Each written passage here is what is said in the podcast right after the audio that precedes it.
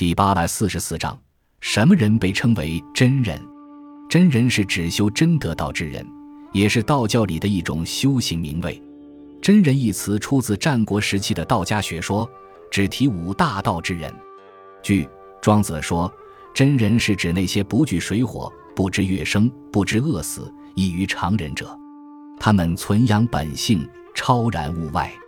庄子天下说：“官隐老丹乎？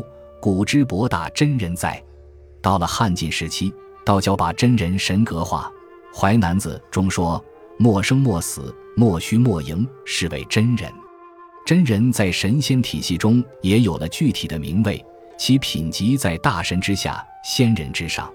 唐朝以后，帝王为笼络道教，常以真人加封道家人物。如唐玄宗天宝元年曾封庄子为南华真人，列子为冲虚真人，文子为通玄真人，抗苍子为洞灵真人，这就是著名的四大真人。他们的著作通称为《四字真经》。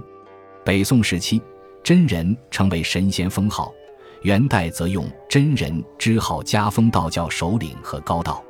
另外，道教也用真人尊称道行甚高的道士。